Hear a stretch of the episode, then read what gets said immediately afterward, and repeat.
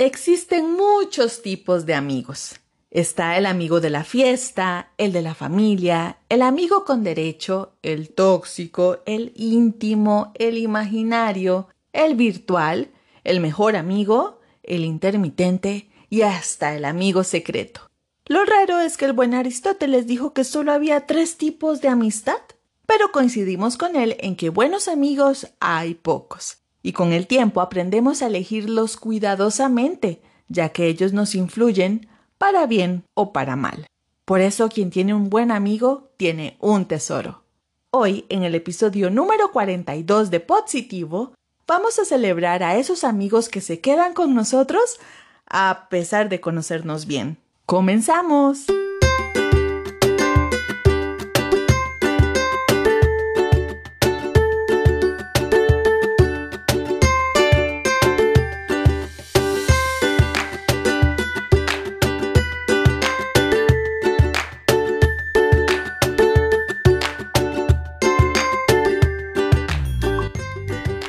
Términos amigables, la calidad de amigos es más importante que la cantidad.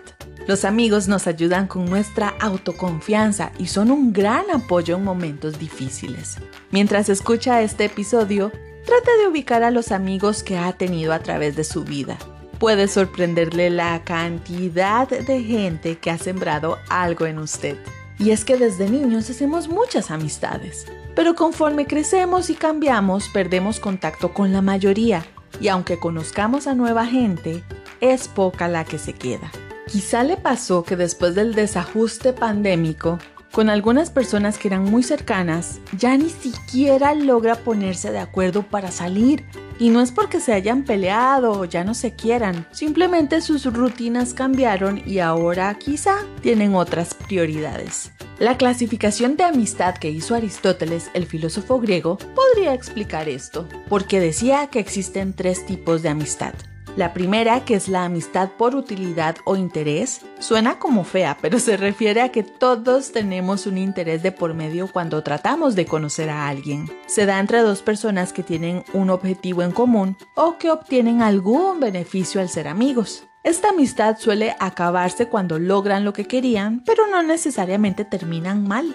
Está la amistad por placer, que es la más común en la adolescencia y en los primeros años de juventud. Solo busca compartir tiempo para pasarlo bien. Punto. Cuando los gustos e intereses cambian, el tiempo se encarga de disolverla. Estos amigos son ideales para celebrar, pero no necesariamente son los que nos van a acompañar cuando las cosas se complican. Así que antes de decepcionarse de alguien porque no estuvo cuando lo necesitó, hay que analizar si es porque la amistad que sembraron era solo para vacilar o de verdad si era una rata y bueno, qué dicha que se fue. Chao.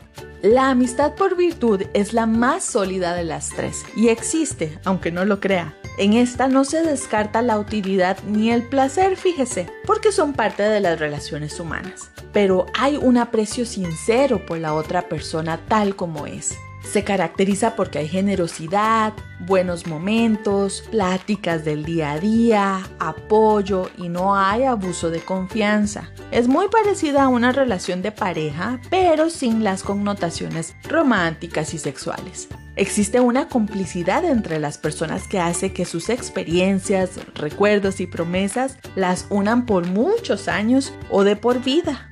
Para que una amistad sea sólida se debe procurar el bienestar y cuidado mutuo. Por eso conforme uno crece es más selectivo con quienes deja entrar a su círculo, porque ellos se convierten en aliados a nivel social. A mí me gusta pensar que su misión es ser testigos de nuestra vida, de lo que somos, de lo que hacemos y viceversa, por supuesto. Mucha gente cree que es difícil mantener amistades duraderas. Y tiene razón, porque regar esa plantita requiere esfuerzo y tiempo, pero el placer y el confort que da hace que la inversión valga la pena. Si escuchando este podcast se dio cuenta que necesita hacer nuevos amigos, ah, considere varias estrategias para encontrarlos. Podría conectar más con las personas con las que interactúa en redes sociales y le causaron una impresión positiva, con cierta cautela. También puede mantenerse en contacto con ex compañeros de trabajo. Otra es buscar a viejos amigos en reencuentros de la escuela, del colegio o de la U Esto funciona siempre y cuando verlos no le traiga malos recuerdos, ¿ok? Unirse a un club o hacer voluntariado puede servir. Y si alguien le cayó bien en un evento, invítelo a otra actividad similar que involucre a las familias, por ejemplo. Así ven si siguen simpatizando. Buscar a parientes lejanos no suena tan mal para ser amigos. ¿Y qué tal sus vecinos? Con suerte llegan a ser excelentes amigos. Trata de conocer a los más cercanos, reúnanse en los hogares, eso puede ser muy entretenido.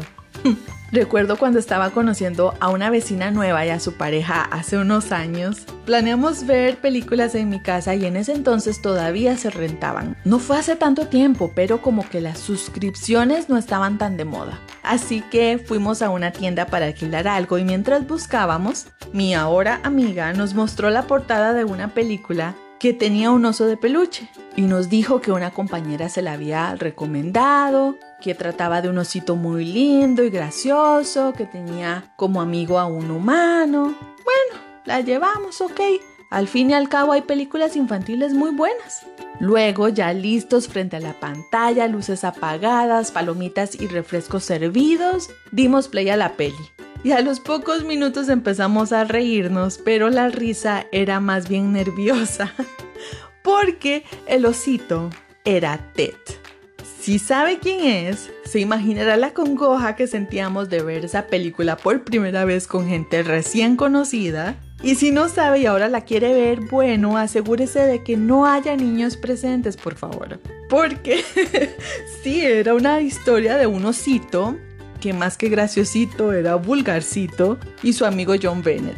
Se autodenominaron los relampamigos porque ambos le temían a los relámpagos y corrían a abrazarse cuando había una tormenta. Luego el niño creció y ya compartían otro tipo de cosas. Afortunadamente la noche cerró bien porque olvidamos a Ted con la siguiente película que era Thor y nos encantó.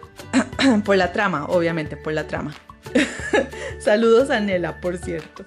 Invertir tiempo en fortalecer estos vínculos resulta en una mejor salud y perspectiva del futuro. Asegúrese de que sus amigos sepan que son importantes para usted. Eso sí, el interés debe ir en ambos sentidos. Tan clave es que usted sea un buen amigo como que se rodee de buenos amigos. Y si no lo logra con la especie humana, pues la verdad siempre puede adoptar a un perrito, que no en vano es conocido como el mejor amigo del hombre o a unos gatitos que aunque no son dignos de mi confianza, cada vez hay más gente que los quiere. Por algo bueno ha de ser. Dicho esto, vaya un gran aplauso para todos esos amigos que nos llenan el corazón con sonrisas y consejos. A quienes nos levantaron cuando nos caímos en la calle, después de que terminaron de reírse, claro. A los que nos alegran el día haciéndonos bromas o enviándonos memes que entendemos a los que hablan bien de nosotros a nuestras espaldas, a los que nos recargan con sus abrazos, a los que nos contestan los mensajes sin importar la hora, a los que se alegran más que nosotros cuando nos va bien, a los que saben cuándo cumplimos años sin necesitar el aviso de Facebook y que al despedirnos después de la fiesta nos piden informarles que llegamos bien a casa.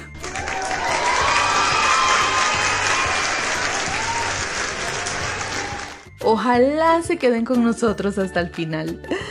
Ay, hablando de final, este episodio ya se terminó. Gracias por escuchar Positivo una vez más. Nos volveremos a conectar muy pronto a través de la glamorosa Glam Stereo o en alguna plataforma de podcast. Soy Lili González y le mando un cálido abrazo. Bye.